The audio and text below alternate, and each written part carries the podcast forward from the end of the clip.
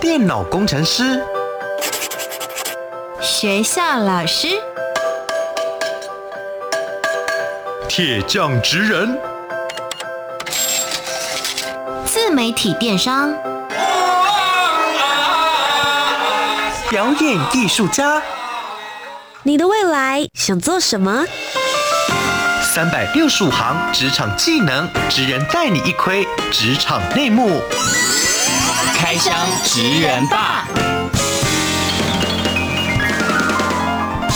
，Ladies and gentlemen，各位学弟学妹们。欢迎来到开箱职人吧，我是你们的学姐涂洁。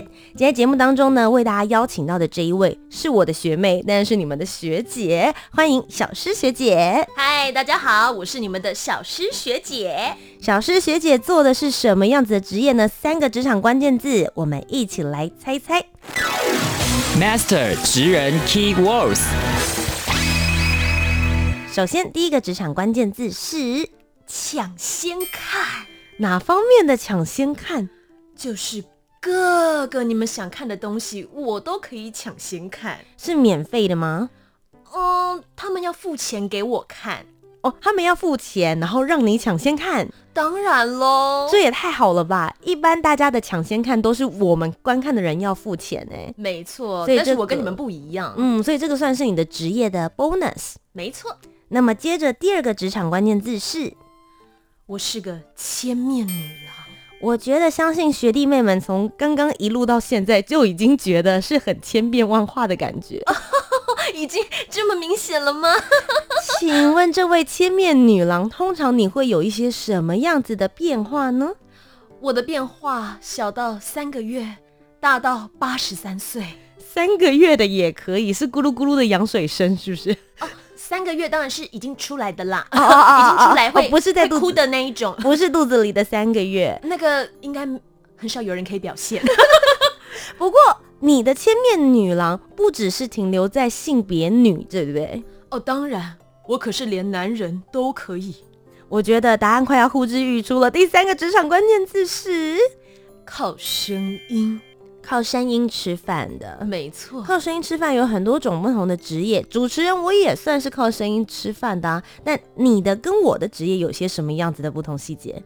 哦，因为呢，我是用声音在演戏。这个呢，演戏的部分，我们不是靠肢体，不是靠表情，我们只靠声音，就要让你表现出好多不同的情绪跟不同的人物。嗯，这个该怎么做到呢？就是靠我自己的功力了。是的，小诗学姐到底是做什么职业？相信学弟妹们心里都已经有想法了。小诗学姐，请帮我们公布，请问你是？我就是所谓的声音演员，也就是声优，AKA 配音员。是的，今天要为各位学弟妹们来开箱的就是配音员这个职业。相信刚刚前面三分钟，我们已经。非常感受到小诗学姐的功力了。我们今天一开始在开麦之前，她就跟我说：“我一个人坐在这边，仿佛就是六万大军。”哦，对呀、啊，我今天带了好多人，哦，都被塞爆了。那我们首先就来看看，除了小诗学姐之外，今天在录音间还有谁呢？首先第一位，哈哈哈哈哈哈！大家好，很高兴能够来到这里，听起来是一位大侠。那么第二位呢？谢谢图杰学姐的邀请，我真的觉得好开心啊！是一位娇滴滴的女孩。是啊。那么接着最后一位第三位来宾，啊，来到这里真的是，哎，好幸福啊！想不到这把年纪还能来这里。奶奶你还好吗？老谭呐、啊，没事，小诗学姐回来。啊，我我回来了，大家好，想念我吗？所以现在是小诗学姐本人了。哦，是我是我，哇，好厉害哦！哎，我认真说，因为我现在是看得见你你的样子的。如果我遮住眼睛的话，我真的觉得说现场有好多不同的人哦。啊，你看到我的时候应该觉得，哎，这个人是怎么回事？是是是疯女人吗？呃，我觉得好像需要看医生。好可怕哦！多多重人格的感觉。哎，没错，二十四个比例有什么了不起？六万个诗诗看过吗？哇哦，哇哦！好了，那么今天节目当中呢，我们就一起来聊聊关于配音员这个职业。那首先一开始我说，其实有提到小诗学姐是我真的真实生活中的大学学妹。哦，是的，我们那时候念的其实是传播学院广电相关的。那你是怎么样踏入配音员这一行的呢？嗯、呃，其实我个人的经历蛮特别的，就是这个故事讲出来真的超离奇。我有天在二十五岁那一年，嗯，我在睡觉的时候睡到一半，突然一个声音告诉我：“你为什么还要浪费时间呢？”我就惊醒，然后想说：“哎，这是怎么一回事？”因为我其实从小就一直。很喜欢声音相关的东西。那如果图杰学姐还记得的话，我在大学的时候还有参加过广播剧团，有你就知道我其实对声音演戏是很有热忱的。嗯、呃，那个时候就其实我已经在工作，我是在广播电台工作。嗯嗯，乍看起来其实也是跟声音相关，但就是没有演戏这一块。对，没有演戏这一块，嗯、我就觉得好像被压抑了，我被困在一个笼子里面，你知道吗？我是个野兽哎、欸，然后我就。我就觉得我一定要出来打猎啊！怎么还在笼子里？你要出来吼一吼。对，然后我就决定我要离职。嗯，对，我真的就那时候决定，嗯，我要离职，我要去追寻我的人生真正想做的事。请问你那个时候追寻人生真正想做的事，就已经很明确是配音员了吗？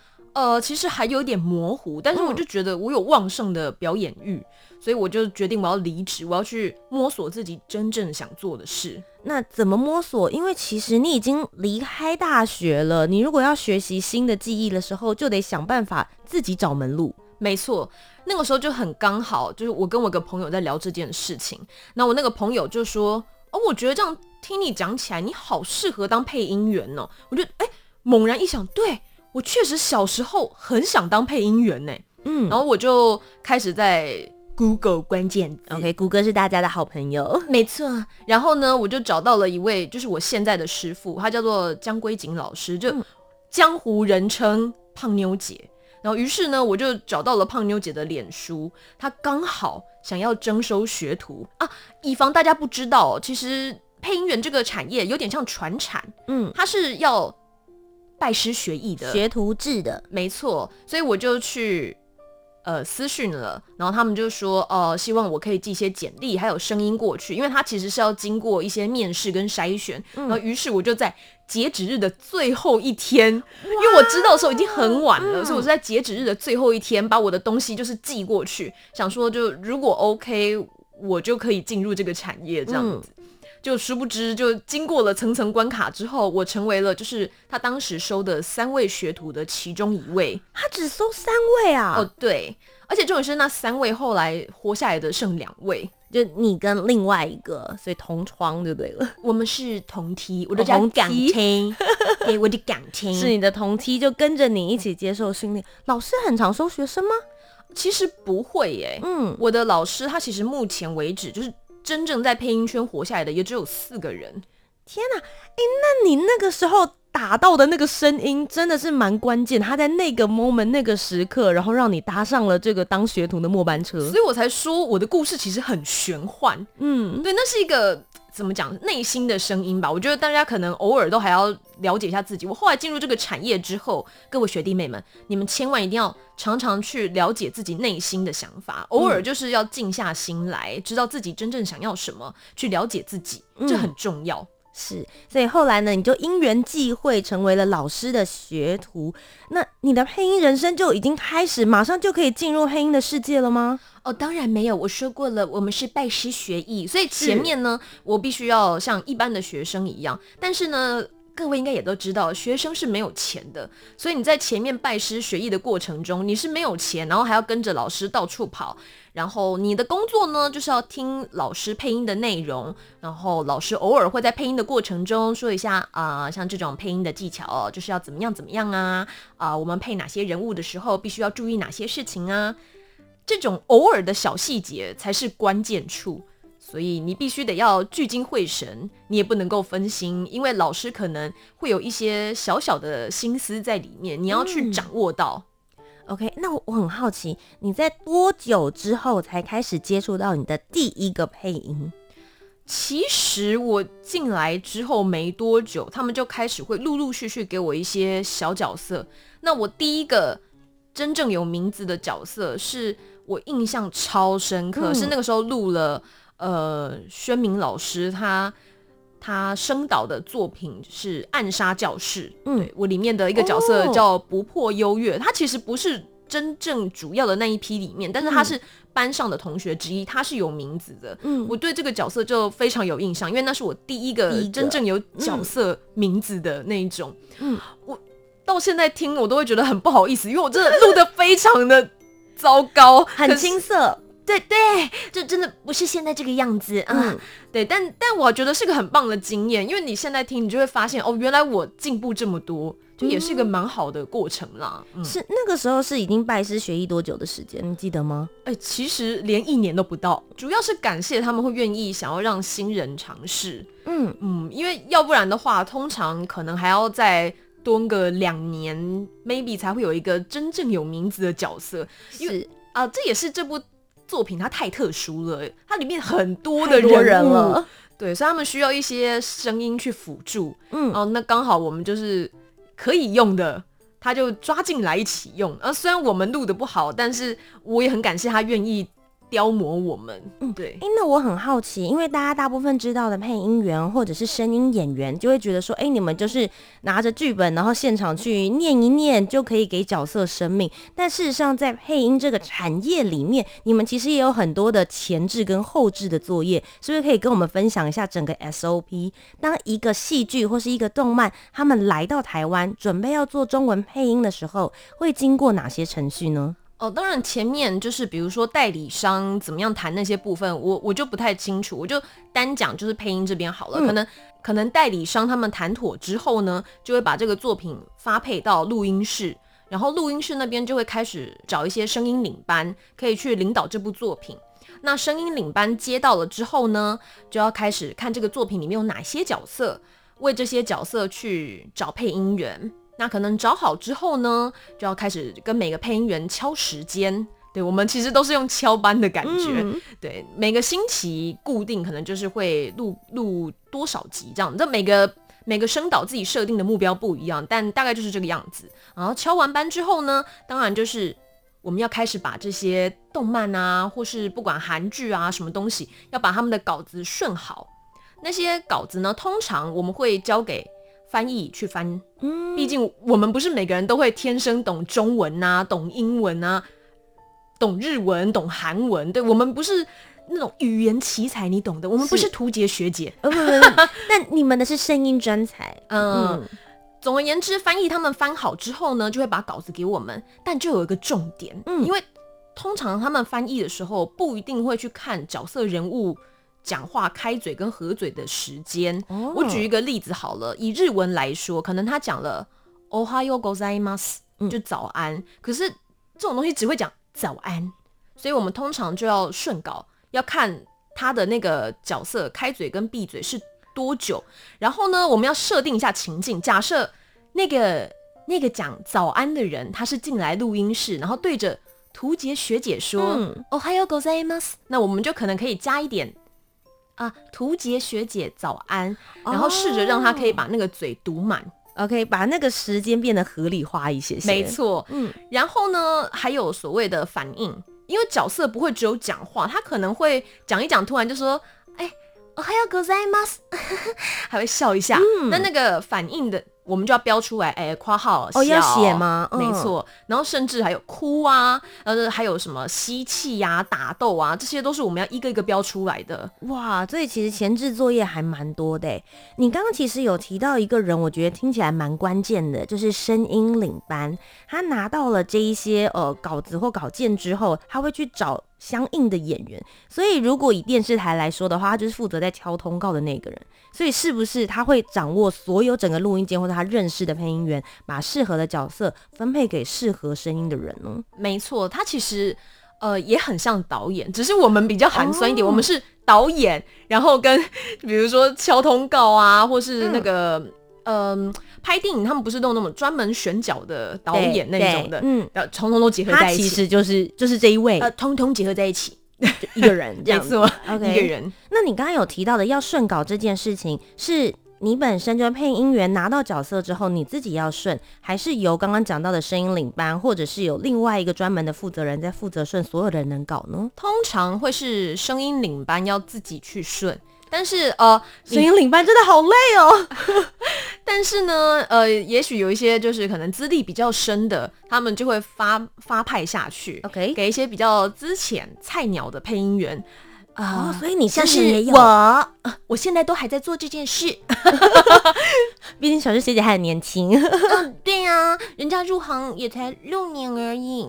年轻年轻，应该算年轻吧，因为配音员其实是可以做很久的，对不对？没错，现在的配音员就动辄都是十五啊、二十啊，都是这种年资。你真的听到的时候会马上膝盖很软，心里想说准备要往国宝级的方向前进的那一种。几乎很多都是国宝级的。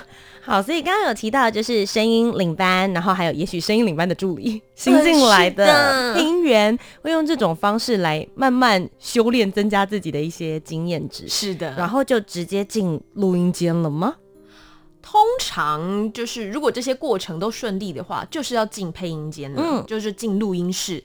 嗯、呃，那通常声音领班就会坐在那边督导每一个人。录音的过程就是导演，他是导演，没错。Okay, 那他会跟你们讲，就说，哎、欸，这一段情绪不够满，或者是你刚刚讲话太快，他需要去看这些或者听这些内容吗？当然需要，嗯、他会掌握这个戏的情感走向。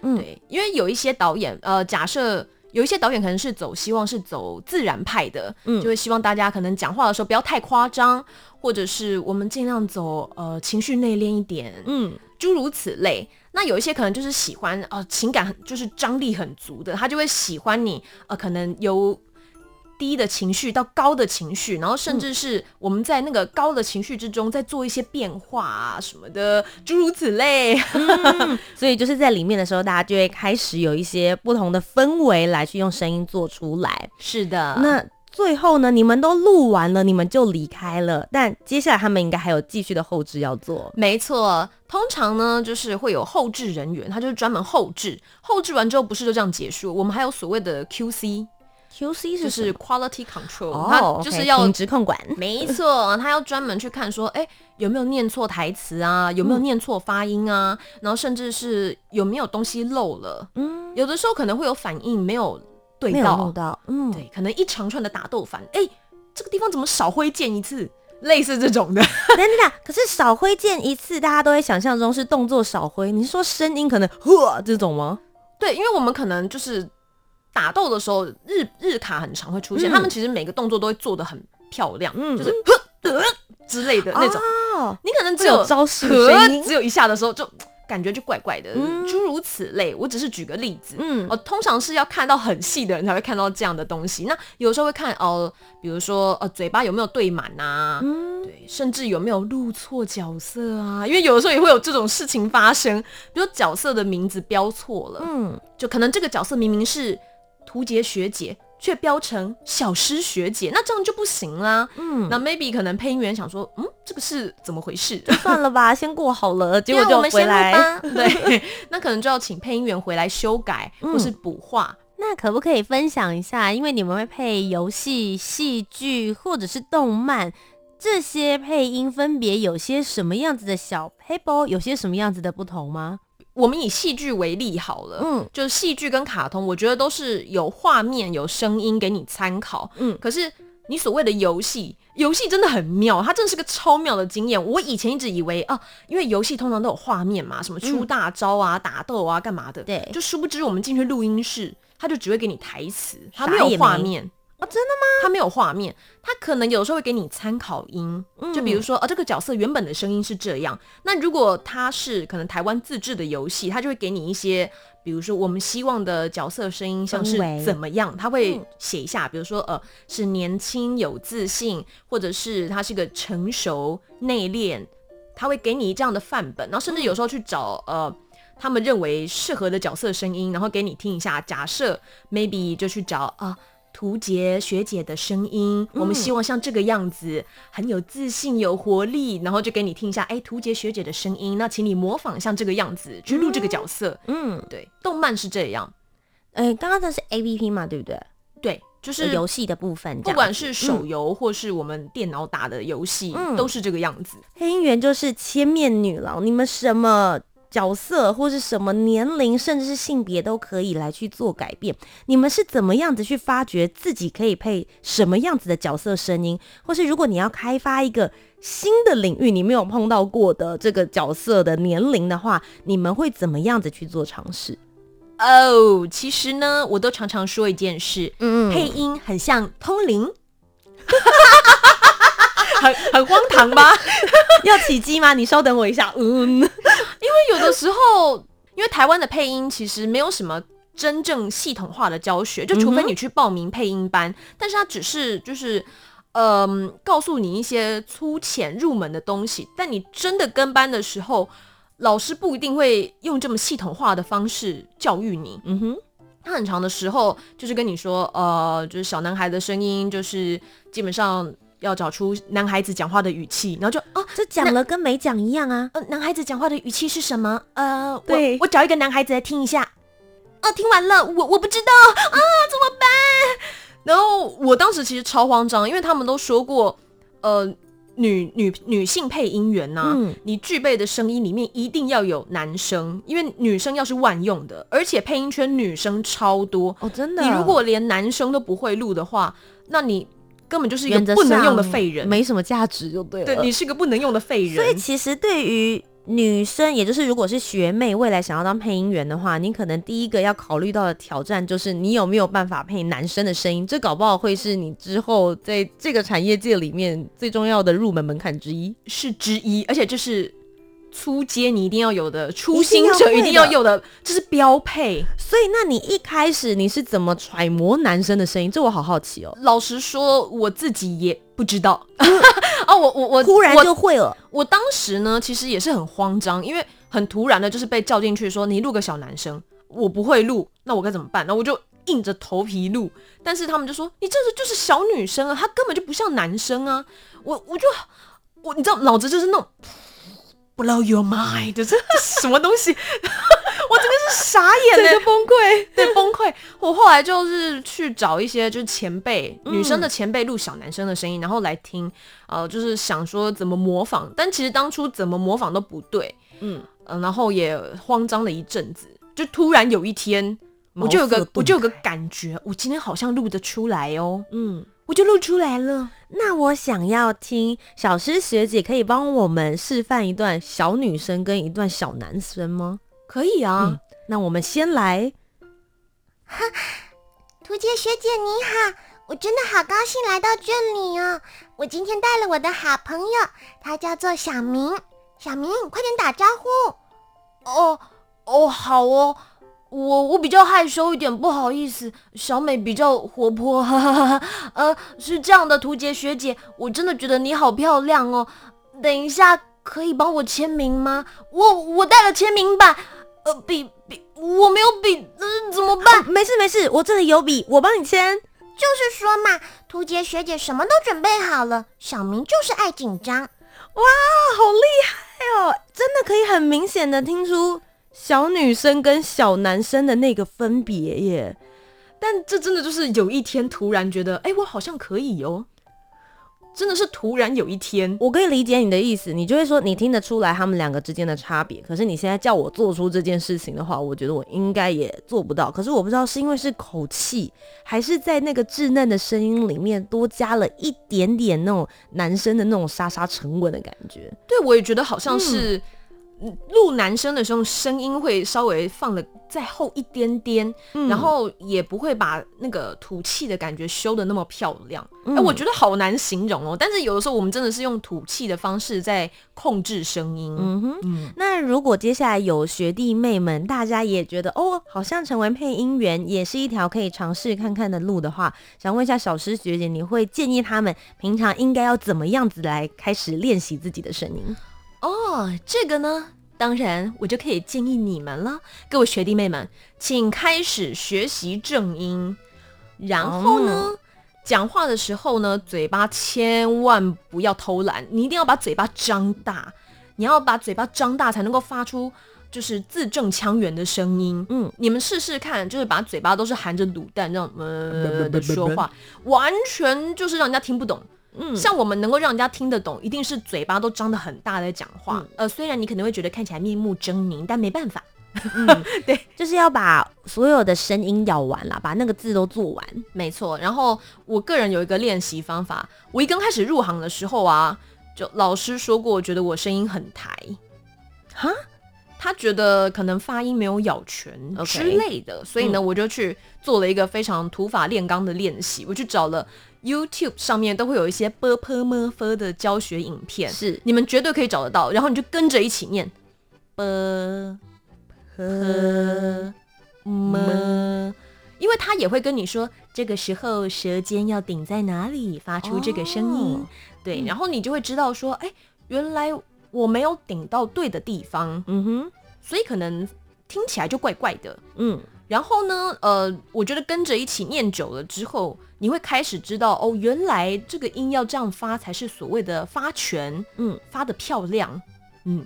那我因为通常大家想说要来当配音员的话，就会很担心出路的部分。那小诗学姐有找到你的老师，如果大家也想要拜师学艺，你会建议大家可以找哪一些的管道？通常正规的管道是这样子的，就是你要去报名所谓的培训班，比如说华视啊，他们都有所谓的声音训练，然后像是工会也有，甚至是一些录音室，他们也有所谓的体验营干嘛的。嗯，我鼓励大家可以先去报名去体验，呃，你去上课之后，也许你会知道说，哦，我真的很适合这条路，或是你会发现，哦、呃，其实没有我想的那么美好，不是那么喜欢，我觉得都是很好的。然后呢，如果你真的都觉得很 OK，那就努力的表现自己。通常很多的老师们都是在那个地方去找学生的，嗯、像我的师兄师姐也都是我的师傅在那边找他们。嗯，呃，要不要跟着我来学习呀、啊？这样子。嗯，那如果你们表现的好，也许就会有老师愿意收你们为徒。那当然，你也是可以自己积极的去推荐自己。那么，想要问一个比较现实一点的问题。配音员的薪水待遇怎么样呢？如果你刚开始在当学徒，就 maybe 在三年、三年或四年，你是不会有薪水的，你就是零收入。吃自己吗？啊，对，像我当时也是吃自己。那你还好，二十五岁之前还有在做一些其他工作，有些存款呢。哦，对啊，但我当时真的好焦虑哦，因为我跟班的时候真的是薪水一直在烧，嗯。那那些钱都都快要见底了，而且也不确定回不回得来耶。哎，没错，因为你有提到说三个里面有一个人后来没有继续再做，等于是他前面的拜师学艺就真的只是时间就过了。呃，是的，但是我觉得大家还是可以趁年轻的时候去试试看，嗯，就那一一两年的时间，你也许还是可以学到别的东西。我一直都相信人生的路没有白走的，所以各位学弟妹们。就趁你们年轻的时候，想要去学什么就去学，嗯，我觉得都是好事。你有一天可能就可以用到，嗯嗯。然后呃，我们再说回那个钱的部分好了，嗯，因为我们接都是接案，就是 case by case 这样子。嗯那所以每一档的钱都不太一定，基本上是看你的集数，你出现的集数多不多？我们是一集一集算的。Oh, OK，那一集里面出现几次或是多长的话就没有差，反正就是算集数，你有出现就算。哦，因为现在其实呃收钱的文化也不太一样，有一些确实是不论你的。字数多少就一集就是同样的钱，嗯，但现在也有一些，我觉得这样的方法也不错，就是看你的字数，呃不呃不是字数，是画量，它会有个等级的差距。假设就是 maybe 十句、二十句、三十句会是不同的钱，所以主角拿的钱就绝对是最多的，因为他绝对是要花最多时间录的人，嗯，对，那配角可能就拿的钱会稍微少一点，但也不会少到哪里去。呃，至于详细的钱多少，就恕我不公开了。嗯，对，对，就告诉大家有这件事情。嗯，对。然后，如果你努力一点的话，就我知道有一些配音员，其实他们现在的薪水绝对比呃同年同年龄的人拿得更好，因为你如果够努力，你接的案子够多，嗯，那就可以拿到就是超过一般上班族的薪水，绝对是没问题的。今天非常谢谢小诗学姐来到《开箱职人吧》当中，为我们开箱了配音员这一个职业。如果大家想要了解更多小诗学姐的配音作品的话，大家应该到哪里可以找得到你呢？嗨，大家好，我是你们的小诗学姐。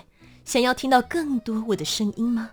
请去脸书上搜寻配音员杨诗颖，你们就可以找到我哦。等你们。